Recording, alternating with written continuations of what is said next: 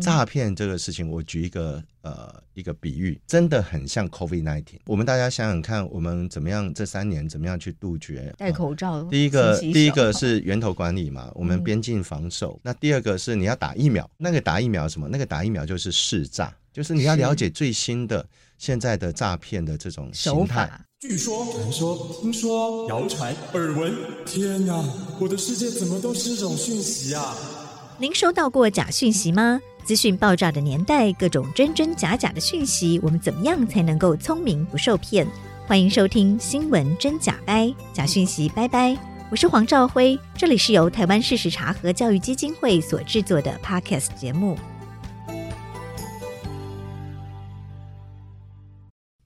Hello，大家好，我是赵辉，欢迎来到新闻真假掰。今天来到现场要陪伴我们一起提升媒体素养、跟假讯息说拜拜的好朋友是内政部长林佑昌。佑昌部长好，大家好，主持人好。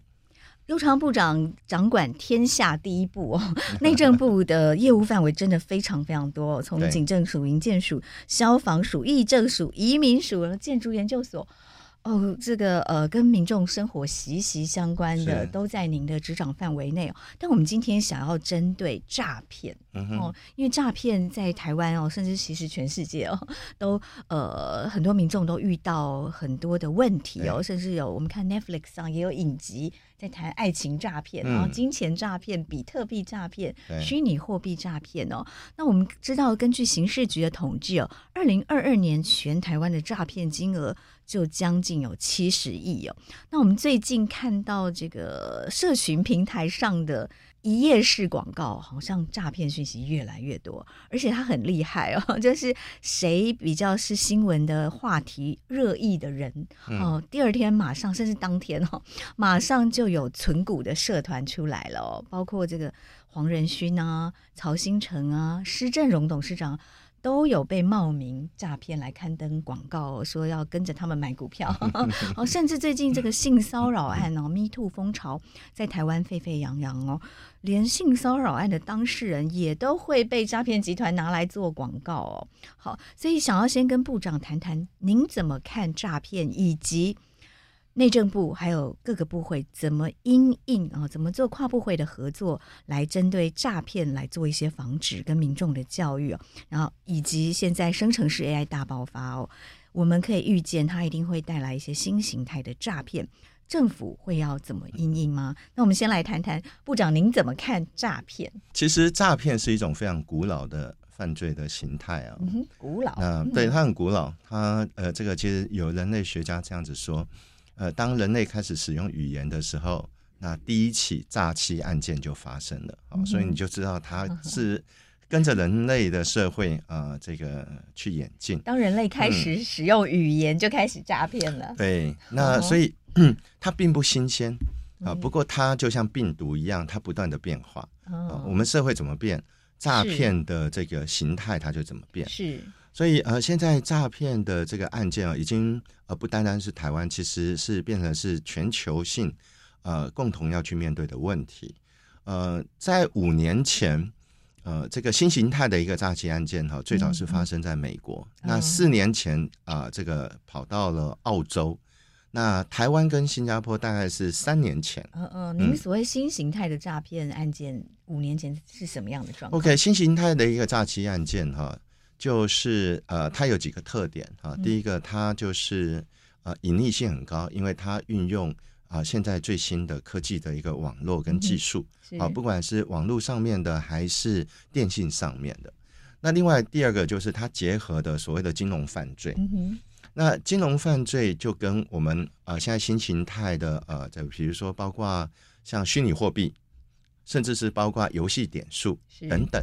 呃，这种新形态的这种数位货币都变成是洗钱的一种呃方式。是。那另外呃，它最后就是结合了所谓的暴力的犯罪，好像去年呃，我们那个柬埔寨的这个拘禁啊的这个事情啊，私刑拘禁，呃，这个也是整个新形态的。啊、呃，这个诈欺案件啊、呃、的一部分、嗯、是，他就是呃，先用在网络上哦骗人骗钱，到了一个地方之后，就把人也拘禁了他的这个身体的自由。是，你知道这个诈骗嘛？他最重要，他还是要拿到钱呐、啊，嗯，对不对？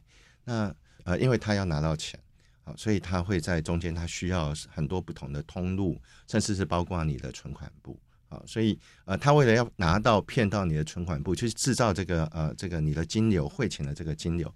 那为什么他需要那么多的存款不？是因为他呃在如果你真的去汇了钱，那在很短的时间，他会把这个呃你汇出的钱，在不同的这个账户之间快速的去做转账的移动，然后最后会把它汇出国外去啊，所以呃就不容易去进行追查。所以他只是在不同账户间这个钱挪移的目的是要躲避，他是制造金流的断点。哎，那这样子会制造啊银行端跟警方检警调在追查的时候啊的困难度。另外就是速度。哦，因为你每一个账户就等于是会制造一个断点，对啊，所以这也是警方在侦办上遇到最大的困难点哈。对，不过呃，这个最近因为打诈无法啊已经修法通过，嗯、这个是呃这个陈院长我们上任之后呢，在呃短短两个多月的一个时间里面，那、呃、包括我们的相关的一个部会，法务部啦哈、啊、等等，数位部啊、呃、这个经管会。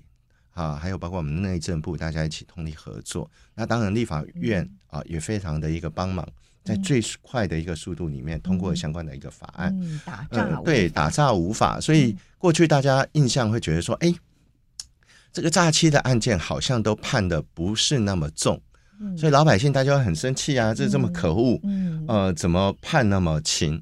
那其实呃，大家看到的那些媒体的报道，那个都是最低阶的。类似这种车手，好，而且呃，诈骗集团很可恶，他还特别去养啊这个青少年，也就是十八岁以下的青少年，所以他就会呃会减刑，对，他会减刑，然后呃，所以大家看看到说哇，怎么判这么轻？其实第一个他可能是车手，他就是可能是帮忙送钱呐，或者说帮忙呃这个拿布子啊等等。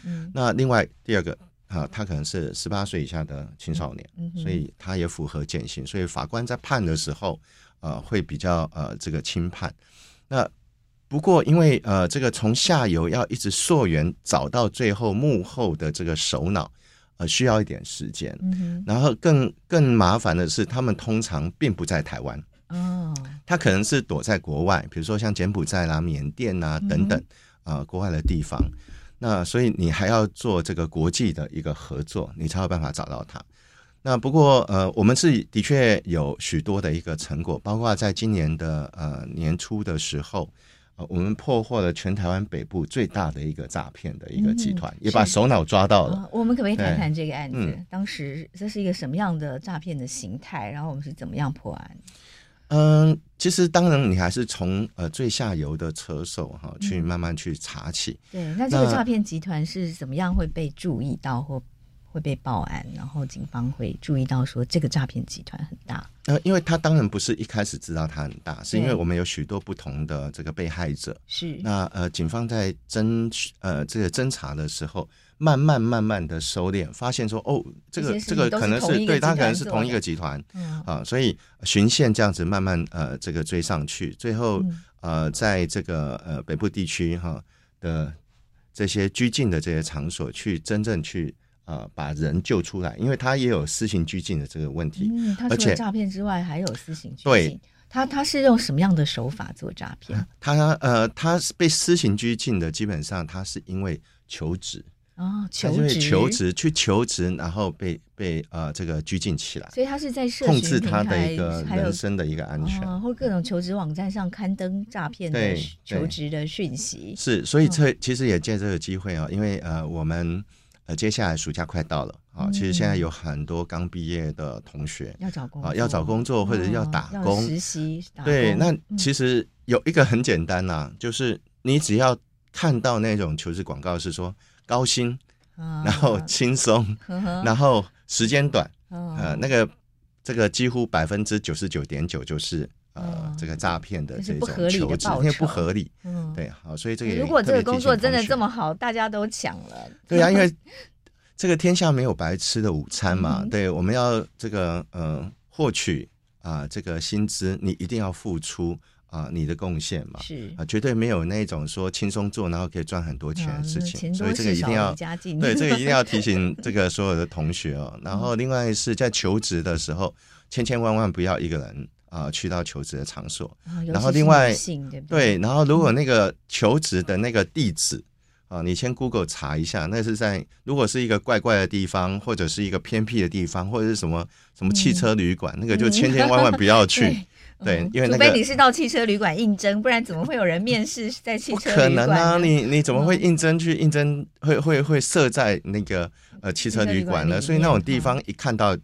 就绝对不要去。嗯，对，是是是，这是一些很基本的原则哦。其实哦，您刚好提到人类从有语言的那一天开始就有诈骗哦。然后您提到新形态的诈骗行为，所以我们可以来聊聊这个。我们从小到大，其实诈骗有经过非常多的类型的转变，对不对？它不断演进。对，台湾最早的时候是这个金光党诈骗。好、嗯，在我们小时候都有这个嫌犯在街头透过假钞啊、假金条啊、假金链子啊，然后跟你。换用很便宜的价格，然后换你真的钱，对不对？对，这个部长以前有听过吗？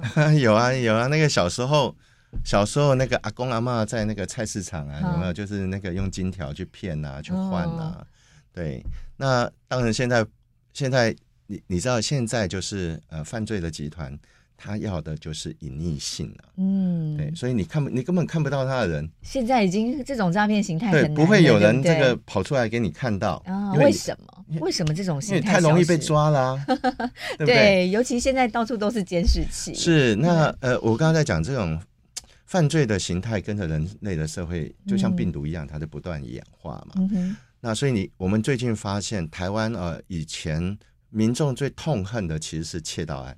嗯，不过现在窃盗案少很多。哦，因为也是因为现在窃盗案大概现在窃盗案大概少了百分之五十。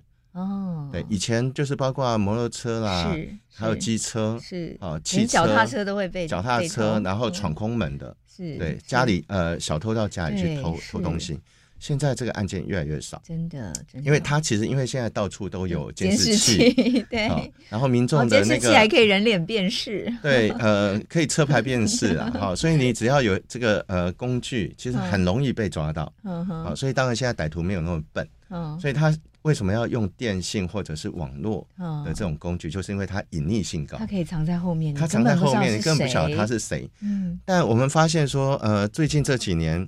的这种呃高发的这种诈骗的形态有几种，一个就是刚刚在讲的这种求职诈骗，嗯，另外一种就是爱情骗子，对，尤其是爱情诈骗，对这个 Netflix 影集就好几部了，对，有纪录片也有戏剧，对，还有这个什么国外的军官呐，或者国外的飞行员呐，对啊，其实你人也没看到，对，如果人没看到还好，有的人被看人看到了，然后还被骗，那就人财两失了，对不对？然后另外还有一种就是呃解除分期付款的这种方式，解除分期付款，还有一种呃还有一种就是呃他就是 传个讯息给你啊，然后就是跟你讲说你要解你要解这个呃你的分期付款，然后其实他是骗你的个资啦，哦，对，然后另外现在比较多的是网络诈骗，嗯哼，购物。是购物，那它金额这个这个的类型是它金额不大。对，可能就是几千块、几千块、上万块，是。但是你就买呃，怎么讲呢？你买了一个 A，他寄去 给你 B，对，就是那个品质很差，对，你就很生气嘛？怎么会这样搞啊？所以这一部分呢，呃，他至少还有寄东西来，已经算 给你有一点交代了。比如说，呃，你买了一双名牌的布鞋，对，但是他寄给你一双一个很烂的、很便宜的布鞋。好，不过这个事情。呃，我们也已经跟四大超商合作，哦、怎么？然后跟电商的平台来合作，嗯、也就是当发现这种呃好发性的哈这种可疑的这种这种呃这个地址啊，或者是这个商家电商的这种商家，嗯、哼其实我们会提示，会主动提示。嗯、那呃，所以我们四大超商因为这样子去把它呃这个阻断了。比如说，哎，因为超商等于因为你要去领东西，嗯，对，你要去超商领东西，那超商的店员会跟你讲说，哎，这个这个这个账号哈，这个地址，这个呃，常常就是有这些相关的案件，提醒他说，你要不要不要领哦，就直接退回。还有另外一对，就是把货品退回。然后还有一种是，呃，我们延迟付款，好、嗯，所以你你付出去的钱不会那么快就被对方拿走，然后所以就是还来对，还在追回来，还可以追，哦、对，所以现在有这个退货是说把钱先存在平台这里，是不是？所以可以延迟付。嗯、然后呃，现在另外还有一个是电商平台，是就是把你的个资隐呃这个呃隐蔽化，嗯啊、呃，就是比如说你的地址不会全部都跑出来，嗯、或者你的。哦呃，这个电话号码不会全部都跑出来，他把把它做隐蔽式，嗯、那这样子就减少了将近百分之九十这种网络呃这种购物诈骗的这种。这样子就是根据内政部的统计，减少了百分之九十。对，哦，就透过跟四大四大超商还有电商的平台，电商平台合作、呃、做这样的合作。嗯、那现在呃投资呃现在的诈骗受诈的金额呃最大的其实就是假投资诈骗。假投资，对，假投资就是你刚刚刚主持人在讲说，呃，为什么他要用名人？嗯，就是他要博取你的信任。嗯，那他是无差别的攻击，就是说他是散弹打鸟。所有的脸书社团呐，那他是透过比如说像脸书啦，或者是 Google 下广告，YouTube 下广告，嗯，然后哎，这上面就是有你名人的这种影音。最近就那个谁，呃，那个。黄仁勋，对他来台湾的第一天，他来台湾的第一天，然后这个呃投资的这种呃诈骗就出来就出来了。不过我们速度现在也很快。呃，我在刚上任没多久之后，大家新闻可能有看到，我主动我就去拜访了这个 Meta，嗯，就脸书的母公司是，另外就是 Google，嗯哼啊，那因为他们是入口网站了，对，然后我们就希望跟他们有一些合作。如果有这样子的一个平台，呃，这种诈一夜式的这种诈欺广告的话，呃，透过我们呃这个执法单位，比如说像我们的刑事警察局或者检警调，是把这个案件 pass 给他，那他呃帮我们在最短的时间里面把它下架。哦，所以是检调单呃警方跟调查单位觉得有可疑，他们就愿意下架吗？是。那以前是没办法做到的。嗯、那透过这样子的一个呃沟通，然后合作，嗯、对，好。那我们 Meta 的部分呢，以前最快最快是案子去的话，要最快要二十四小时，才有办法下架。嗯，我们现在可以做到两个小时以内。就是针对广告的部分吗？对，就是你看到这是投资的诈骗的广告的网页，嗯、是。那呃，这个你可以拨打一六五。嗯，民众一六五的诈骗的专线，因为一六五的诈骗的专线不只是咨询，对，好，你还可以呃，你可以报案，你可以反映这些。那我们那个是一个大的一个资料库，是对，那对呃这个阻止这个民众被诈骗，其实是有帮助的。就是你讯息越快，我们就可以把它也呃同步的提供给相关的。这很重要哎，但是就是说呃，这个中间的过程大概是怎么样？就假设有民众。向一六五诈骗专线检举说：“诶，这我怀疑，甚至我自己是受害者。说我在这个存股社团，或者是我这个购物呃的一页式广告买了东西被骗了，然后跟一六五检举。然后一六五这边收到检举之后，呃，我们一六五啊，现在是升级了，以前只能咨询，嗯，也就是说你，你你你可能。”呃，怀疑自己是被诈骗了，嗯、你打电话给一一六五咨询说，哎、欸，我发生这这些状况，然后呃，这个是不是诈骗？那我应该怎么办？好啊，这是在以前。那现在呢？不止了，现在就是你可以在上面，我们会同仁会帮你做简易的这个呃报案资料的一个呃基础啊，基础的一个资料的建立。那你报完呃，不是报案了哈，就是说我们会同步把这样的一个资讯 pass 给。啊、呃，你的所在地或者说呃的派出所，嗯，那到时候你的呃会直接通知你到派出所去完成那个报案的手续。如果是真的被骗了的话，是对，嗯、完成那个报案的手续。那以前是怎么样？以前是不行，嗯、以前就是说你即便来打了电话来咨询了，嗯、来讲了说哇你被骗了，嗯，好，可是你还是必须要去啊、嗯呃、这个派出所去做完整的一个。呃，这个报案，嗯、那就要弄两次了。是是。那现在不是，现在你在我们一六五，你大概就可以把你的相关的一个报案的内容啊，基本的资料，我们会把它做建制。嗯。那 pass 到派出所去之后，你只要在很短的时间，比较简化，然后去去呃这个完成报案。嗯、那另外是你可以呃，其实这样的同时，你也把这个所谓的诈骗的这个资讯也传递给了我们一六五警方，那我们就会去做相关的一个处理。嗯、如果确认它真的就是一个诈骗的一个网页，嗯、我们就会循机制，比如说通报给 Meta 啊、呃，请他在呃最短时间里面下架，或者说给 Google。呃，现在过去做不到，不过现在的呃这个呃。我们的绿色的通道跟红色的通道，就是把它建立起来。嗯哼，就是呃，警方这边大概也要提供一定的证据给 Meta，他才会。那因为我们是司法警察机关，所以当然就是政府机关，这是有一定的公信力。是啊，所以只要是我们，通报的，对政府通报的，他们都愿意全力来来帮忙。嗯哼嗯哼。另外，我们是不是也有在提这个实名制的这个？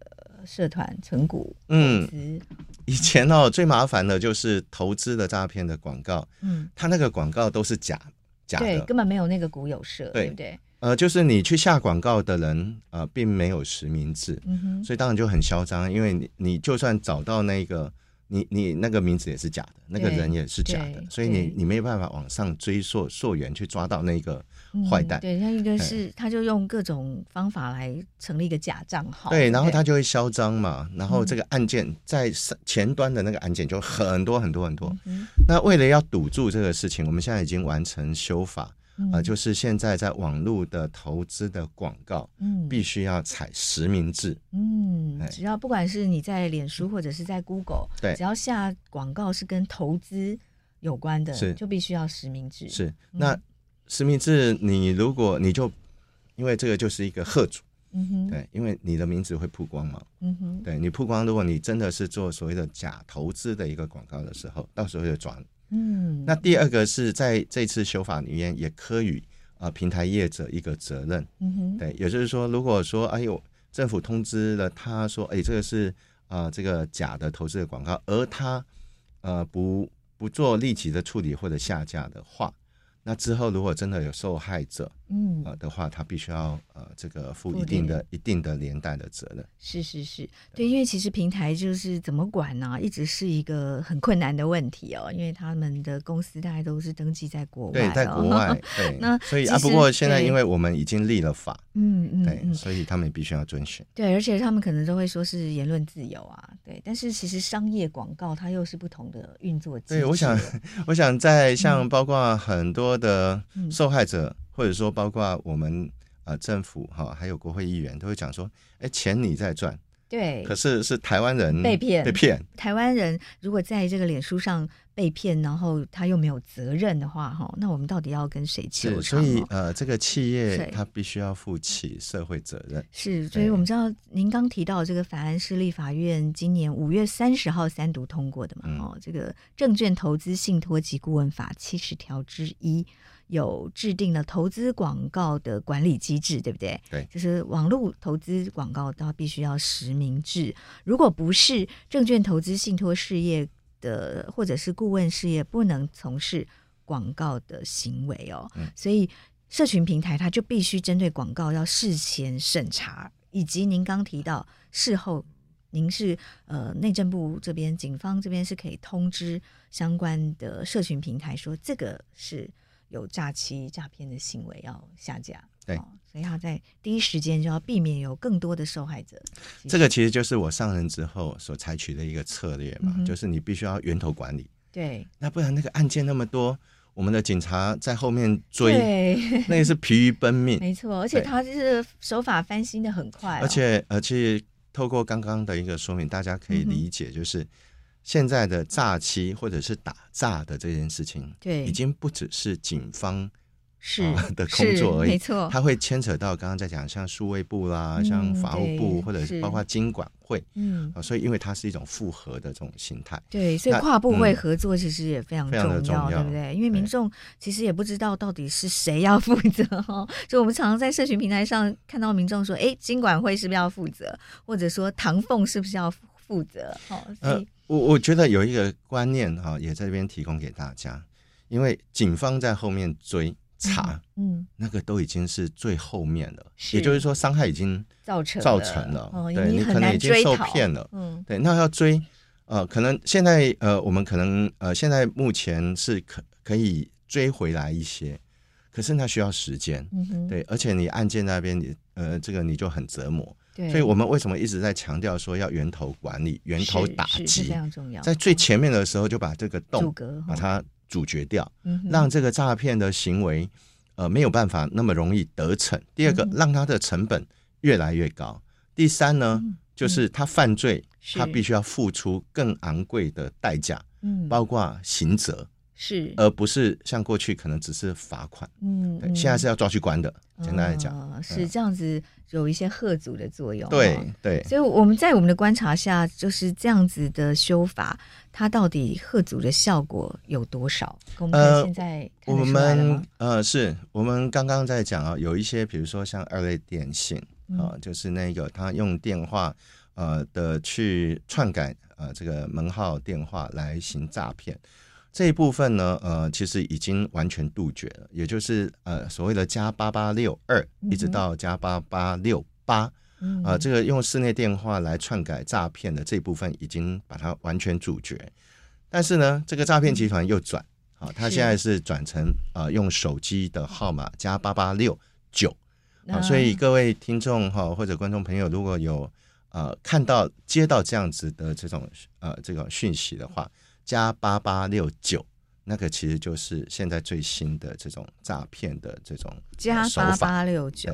像这个，我们有没有？我们既然都已经有这样子的明确的资料，是不是有可能跟电信业者合作？呃，因为刚刚在讲哈，你的呃，你的这个加八八六二到八的部分，这个已经完全阻绝了。嗯，好，我们跟已经政府跟电信业者合作，嗯，呃，透过技术把这一部分全部通通挡掉。嗯，但是。九的话，它的难度很高。每个人的手机不是都？它的难度很高，所以这一部分我们还要再跟呃这个电信业者，还有很多这个呃技术的专家再做进一步的一个处理。好，不过这个这个呃诈骗，我刚刚在讲，它就像病毒一样，它会不断的进化。对。那同样的，我们防疫，我们防 疫的。嗯，我们防疫的工作或者防疫的能力一样，我们也要进化。是您刚刚提到八八加八八六九难度很高的难度在哪里？可是我刚刚就想说，我的电话好像每个人是不是都是加八八六九？啊，不是，他那个九的话，他那个因为是呃手机，嗯哼，好，跟呃你那个室内的电话是不一样。也就是说，因为现在大家都用手机，对对，所以那个数量是非常非常庞大。然后你。呃，你要在这个部分去阻绝它的话，它有技术上的啊、呃、一些呃困难，必须要被突破。嗯，那这一部分呃，其实我们现在也已经在，在跟电信业者讨论中，已经在处理。嘿、嗯，不过这个也需要保密。嗯哼哼哼，就是不要让犯罪集团知道我们到底在做。是是是，这确实就是也有点叠对叠的工作哦，不断的军备竞赛，不断的要。这个我们不断的要增进我们的能力，然后要加快速度，那这样子才可以把诈骗的这个把它阻断。嗯哼，刚有提到平台的管制哦，其实我听起来觉得真的很还蛮兴奋哦，就是说立法院在今年五月三十通过了这个条例哦，就是说。可可以要要求网络投资广告实名制，然后还有建立事前审查、事后下架的机制哦。就是以前可能通报说，哎，这个一页式广告应该是诈骗，可能要至少二十四小时哦才能让它下架。Meta 的部分，对，那在脸书 Meta 哦，但这个二十四小时已经不晓得又有多少人被骗了。然后那您有提到现在已经建立一个绿色通道，两个小时以内就可能可以下架了。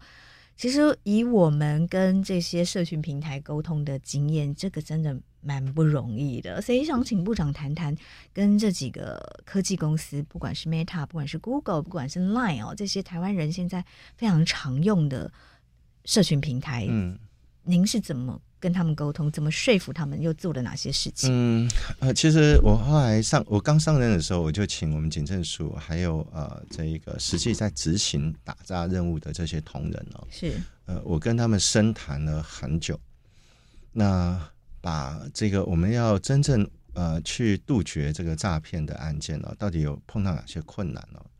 呃，去一个一个把它厘清。那其中一个最关键的就是呃，在平台的这一部分，对社群平台，对，因为这些平台的业者是一个全球性的跨国公司啊。那很大。对，我们已经很多人称它科技巨兽了。那那它实实际上它在台湾并没有落地，是啊，所以呃，这个也是造成啊、呃、过去在合作上的一个困扰。那都必须要用这种道德的这种呃这个劝说、嗯、啊。那实际上呃管理台湾的这个平台的，他可能都不在台湾啊，他可能在澳洲啊，或者在日本，甚至包括资料库也不在台湾。嗯、所以呃，我们台湾的这些呃分公司，它并没有那个权限，嗯嗯，呃去呃去做呃一些事情。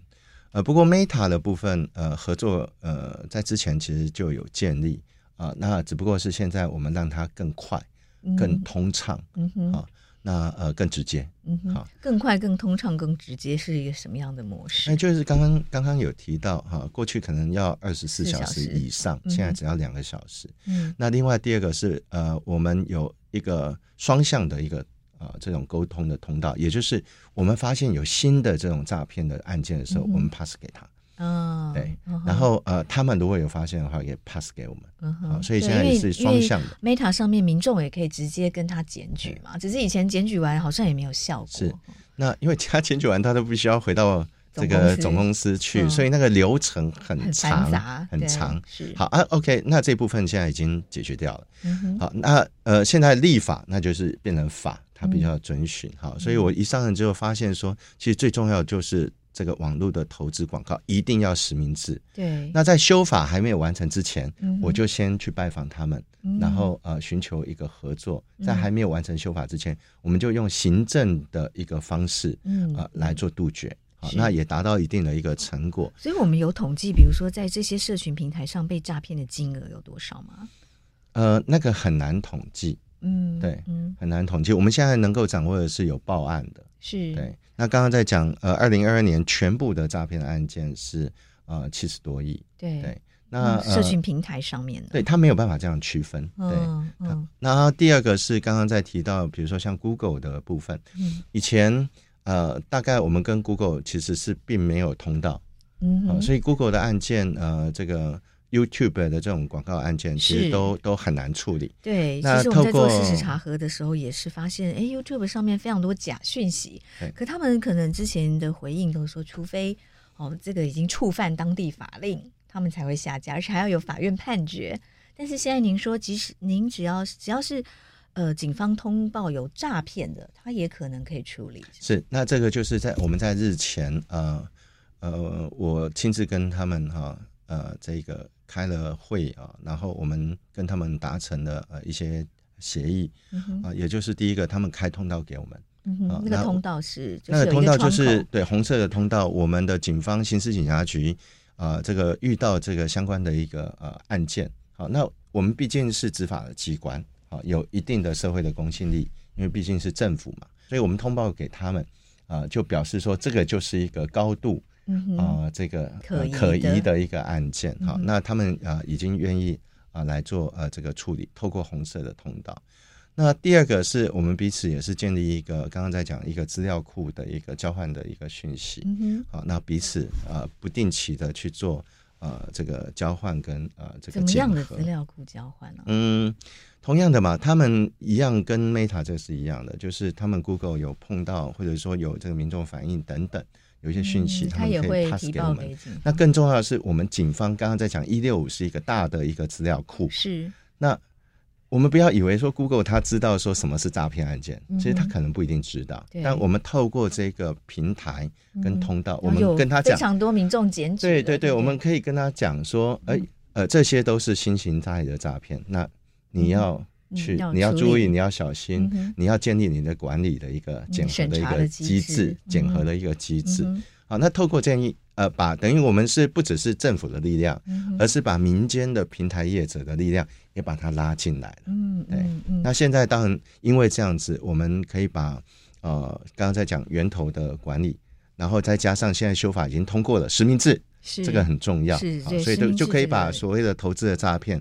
把它压制下来。嗯哼，很希望可以哦。那还有一个管道是 Line 呢，台湾人也非常喜欢用 Line 哦。Line 有 Line 是这样子啦，Line 是刚刚在讲 Meta、Google 啊，因为广告下在那边，那它就是会在上面呃有一个名人的这种影片哈，或者是什么文字等等，然后嘚嘚嘚嘚下来引诱你看看看到最后面的时候，它有一个 LINE 的 QR code，嗯，然后哎，他就呃这个诱骗你说点进去加入那一个，比如说股友社或者说投资呃或者是什么呃这个上课呃咨询分享经验分享的一个社团，对，好，然后把你引到。呃，某个 line 的这种呃这个群组里面去，是，是。那 据我们了解，像你被引到那个群组里面去，那个可能里面在跟你聊天，在跟你上课的，呃，可能只有一个是真的人，嗯、其他可能是 AI 一人分饰多角，然后也有可能是 AI 聊天的机聊天的机器人，对，嗯、然后就跟你讲说，哇，这个昨天又赚了多少钱，哇，嗯、这一档标股它赚了多少多少倍，嗯嗯嗯。嗯有的人一开始是有戒心呐，哈，不过啊，他就投点小钱，哎，他还给你报表，哎，哦，每天还跟你回报说你赚了多少钱，哇，你的获益率多少多少。嗯。那呃，刚刚在讲他散弹打鸟嘛，好，他只要有一定比例的人受骗，嗯。真的把钱汇出去了，嗯就达就达到那个。假设有五千人，最多好像可以五千人嘛，对，只要百分之一的人相信，他就就诈骗集团就得逞了。对，所以我们呃，警方在查查的时候，最高金额被诈骗单一案件是一亿，一亿 就是透过这样的股友社吗？连人都没看到就被骗了一亿啊！对，所以这个哈也为什么要跟大家分享，是提醒大家千千万万不要去加入那一种来路不明的这种啊，所以会教你赚钱，而且就是会标股。哦，然后这个你可能可以翻好几好几倍。是你想想看，如果有那么简单，他自己赚就好了啊。嗯嗯。他为什么为什么要要要，对不对？是是你来赚。是，其实我们的事实查核的这个伙伴生态系哦，我们定期也都会一起讨论交流。大家都发现诈骗问题越来越严重哦，然后也有伙伴反映说，他们有。蛮常会收到民众来这个哭诉哦，比如说有单亲妈妈，好说她养小孩好不容易存了一千万的钱就被诈骗了，然后举家的生计就陷入困难，然后甚至有单亲妈妈因此就想要自杀，然后所以我们都在想说，那怎么跟这个这个这个张老师啊，什么心理辅导啊来串联？但是其实源头的管理是最重要的，嗯。好，所以才说，也就是刚刚在讲，就是大家不要去听信说一样嘛，天下没有白吃的午餐。嗯哼，对，投资一定有有风险哦，当然有风险，但投资的报酬率也不特不可能有不合理的。你不合理的报酬率，就代表说那背后可能就有文章。嗯，如果有这么好的事，他干嘛要告诉你？所以真的不要去轻信。那特别刚刚在讲，现在在网络上面都隐匿嘛，是很多人是真的。根本就没，根本不晓得跟你聊天的那个人是谁，嗯、哦，那个老师到底长什么样子？没错，对，然后你就被骗了，钱汇出去，是是就很很那呃。您刚提到 Line 啊，嗯、所以针对 Line 这样的状况，我们跟 Line 呃政府单位跟 Line 有任何的合作，或者是呃同样的，其实也是一样。现在呃他们呃跟。啊，Line 跟 Google 跟呃 Meta 其实跟政府，我们其实都有合作的机制，但这个我实在不方便讲太多啊，就也也怕万一都讲完了，诈骗集团就知道怎么避免哈。因为呃，他会他们呃会去钻漏洞，是对是这个，所以他会刚刚在讲嘛，那个它就像病毒一样，嗯诈骗这个事情，我举一个呃一个比喻，嗯哼，真的很像 COVID nineteen。我们大家想想看，我们怎么样这三年怎么样去杜绝啊防疫？口罩，第一个第一个是源头管理嘛，我们边境防守嘛。是。那第二个是你要打疫苗，嗯，对不对？那那个打疫苗什么？那个打疫苗就是识诈，就是你要了解最新的现在的诈骗的这种形态手法，因为它会不断变嘛。是。对。那病毒也不断变呐，所以我们要打疫苗，疫苗要打一剂、打两剂、打三剂，对不对？这也是今天邀请部长来最大的目的。然后最后就刚刚在讲口罩要戴起来，嗯，也就是那个是最后。把关就是你不要，呃，这个呃去轻信啊、呃，那种跟你讲说有标股你会赚大钱，嗯、在短时间里面、嗯、或者轻松工作，嗯、呃，那个就是最后最后防疫口罩要戴紧。嗯，是你那种社团你根本就不要对，根本就不要看，对你不要想说，哎，我去看看他们在干嘛，你不小心人总有一些贪图贪念哦，可能就会被引发，就就不要看。对，很重要就是不要看 口罩戴紧。嗯、哦，是是是，您刚提到试诈哦，所以我们现在对于这个媒体素养哦，也是我们开这个节目最重要的目的哦。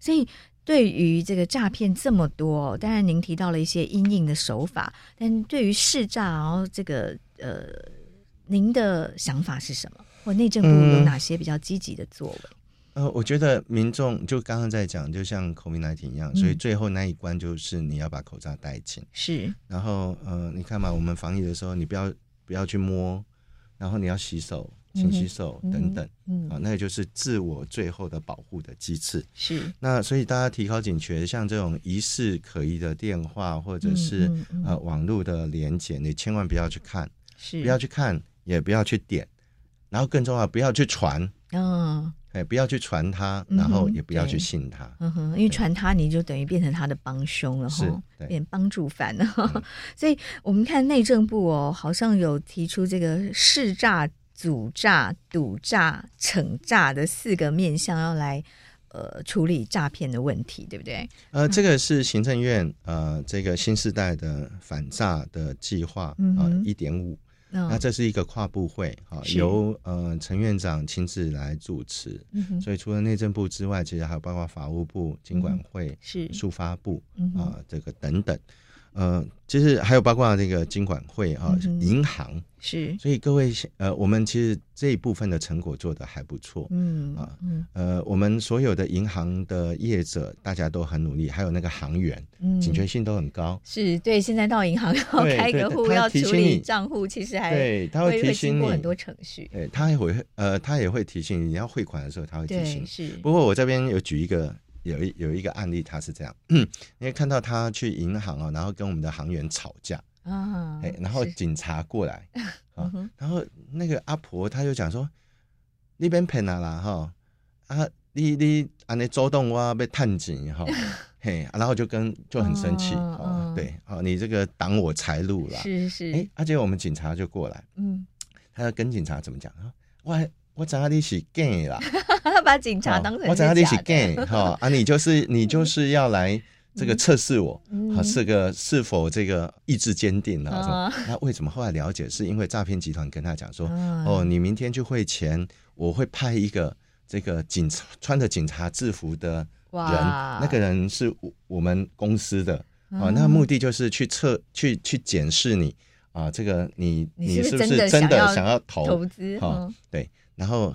呃，这个我偷偷跟你讲哦，你到时候一定要坚定哦。对对对，哇，这诈骗集团的 剧本已经都先他已经先先对他已经先预预想到，然后先跟那个呃怎么讲，嗯、就是说先跟那个受害者、嗯、先、嗯、先灌输这样子。嗯嗯、那还好，我们的远景还有包括我们的航员同仁，嗯真的是很棒，是所以把那一个案件把它阻挡住。后来没有、嗯、没有汇款。后来怎么说服那个阿妈的？没有啊，就是软硬兼施啊，对。然后后来对他他后来接受。我们因为这样子哦，阻挡了好几十亿在银行端，嗯、这个让民众减少了损失。对，这一部分是啊，还蛮有成果。对，因为钱一定都要透过银行才会出去嘛。对。然后这个银行的警察。另外，另外我我要还有点时间，一定要跟大家讲一件事情，就是一六五专线。好，刚刚在讲一六五专线呢，呃，除了可以呃这个咨询报案，你还可以检举。另外，万一万一你真的是被骗了，然后钱也汇出去啊，汇到汇到那个这个某个账户去了，那你突然想到说，哎，糟糕，这个可能是诈骗，你也可以尽快的打一六五。嗯哼，好。那有机有机会已经汇出去的都是有机会哈，因为我们建立了一个机制叫做圈存，嗯哼，好，也就是呃，这个我们你打到一六五之后，我们一六五可以在大概呃五分钟左右的时间，可以跟银行端联系，把你汇出去的那个账号把它圈存啊，圈把它先圈住，让它没有办法再汇款出去。嗯，对，那只要呃只要那个呃。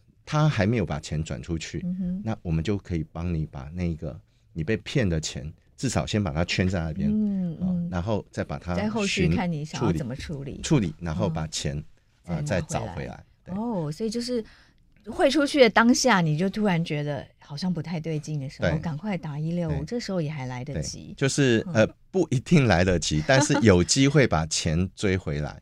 嗯，对，就是呃，因为那如果时间拖得越长，当然机会就越少。这黄金救援就是对，有点类似这样的概念。那这样的一个机制。我相信是独步全球，全世界应该没有一个国家可以做到像台湾这样子。是是，我们现在有分析说哪些人最容易被骗吗？然后民众要怎么来防范？没有哎、欸，什么人都什么对，因为它是无差别，嗯、也跟你的性别无关。嗯，年龄的部分呃，因为有网络购物的这个诈骗，嗯、所以呃，年龄层三十九岁以下。比较高一点，哦、但投资不要以为都是老年人没有没有没有没有。投资诈骗的话也是都不分，嗯，对，然后跟你学历高低一点关系都没有，所以其实人人都有可能成为受害者，都要提高警觉，是，是没错，对，因为他就是无差别，对，每个人都可能是对，他就散弹打鸟，对，嗯，反正一发都上千万折，嗯嗯，上千万折的状况之下，你只要有一个一定的很低，就算是。万分之一，嗯，啊，或者是十万分之一，你想想看，都有一定数量的这个受害者，是，对，是。不过当呃我们的防诈的一个意识呃越提越高，然后大家对市诈啊，呃嗯、现在呃政府也透过对，包括我们也会进到呃把市诈的这样子的观念要入校入班，嗯，我们连小朋友也要教他，因为小朋友会回家跟阿公阿妈说。对，对，而且从小建立这样的观念很重要，因为小朋友现在也是人手一台手机、对平板，对，对。啊，所以包括像社团百工百业，嗯、我们现在也透过呃，比如说像工商的这些团体社团，嗯、然后再做宣导，嗯、啊，另外就是像我们的民政的系统、社政的系统，嗯哼，也就是说，你防诈试诈必须要全社会防诈试诈，然后深入到啊、呃、最底层。嗯嗯嗯嗯，所以我们这边也有开始准备说要来科技应战。嗯，其实我觉得刚刚在讲，它就像病毒一样，就不断的演化。你要防疫，就是就是把这几个工作把它做好。边境的防守，了解它，认识它，然后这个不要接触，好，然后不要去传它，然后最后。这个最后的那个把关，把它把好。嗯、那政府要做的就是在源头去阻断它。嗯、那它会不断的变形，那我们的速度就必须要越来越快。嗯，对。那这个就是现在政府我们呃在这短短的几个月之间，我们完成了非常非常多的这个打炸的这些工作，就是在追这个速度。嗯、我们只要速度能够追得上，啊、呃，就可以去减少啊、呃、这个被害者，也可以减少让这个。诈骗集团得逞的这个机会，嗯，是回到部长说的这个像疫像这个疫情啊，像 COVID nineteen 一样，诈骗就像 COVID nineteen，它会不断的变形。那同样的，其实打疫苗也是最有效的方法哦。所以是诈对诈骗的认识的素养非常。我我最近我最我们最近有发现，呃，有一些被诈骗的民众。呃，他自己也拍摄了他受诈的这个短经验、短影跟经验的分享，嗯、我觉得这个蛮好的。嗯、这也就是每个人都变成是呃防疫的小尖兵，嗯、每个人也都变成是防诈的小尖兵，嗯、就是没有人是局外人。对，每就像您说，其实不分年龄、不分男女老少，其实都有可能被诈骗。嗯、我们也不希望我们的亲朋好友。他这个辛辛苦苦赚来的钱就被诈骗了哈，是甚至影响到生计，影响到心情，甚至有人财两失的状况，那就更严重了。所以，呃，打好疫苗，认识诈骗有哪些形态，然后再配合政府的作为，从平台、从源头各个角度来着手。您接下来还想要往哪些方面突破？嗯，呃，我在最后提醒，呃，除了刚刚那些作为之外。人跟人之间的彼此的提醒，嗯哼，很重要。是对，这个也是我们过去在防疫的时候啊、呃，也这样子做。好，那未来呃，我们要去面对的是呃，其实是在科技的这个手段上面的一个运用。对，那因为科技它会不断的进步，对，所以现在每每天也都在往前走。啊，所以我们就是刚刚在讲怎么样去跟跟上科技的一个演化。另外还有一个是呃，我们的警政署啊、呃，还有法务部目前正在呃准备一个事情，也是呃所谓的 M 化，呃，就是科技侦办呃的这个呃法律的一个运运用。嗯哼，好，那这样子可以让我们的执法单位在查缉相关的一个案件的时候，能够呃运用这个科技的一个工具来打击。呃，这个诈欺的犯罪，对，因为现在的犯罪不断的透过新科技啊，AI，啊对，那我们必须要法制化，相对应的，对，要法制化，嗯、对，好，因为我们台湾是一个民主的社会啊、呃，任何的政府的这些行为或者动作或者是执法，必须要有法据。法律的这个依据、嗯、是是是，所以这个也是就是呃，内政部或警方在查案子的时候要特别注意的哈，就是因为这个会跟怎么样保障各种权利哦，然后不要互相冲突。是，而且这个跟我们检察官要起诉，还有最后到法院要定罪，嗯，都会有这个程序正义的问题，这是程序正义的问题。嗯、是，所以呃，我们作为一个民主国家，我们在处理这种犯罪的时候。呃，除了过去，除了过去的快很准之外，嗯、我们还要重视啊、呃，这个法律的一个程序的正义。然后呃，这个所有的一个执法，在民主社会里面，它就是必须要受到法律的一个呃这个支持跟规范。对，嗯、是好，我们也期待部长在带领内政部，可以在防诈打诈哦这边，我们可以有更积极的。呃，很多的作为，我们现在已经看到很多了啦。那网络诈骗越来越多了，但它需要新科技，然后需要不断的与时俱进的来认识它，然后、嗯、呃阻绝它、防堵它，然后严惩它哦。是，谢谢，加油，谢谢，谢谢。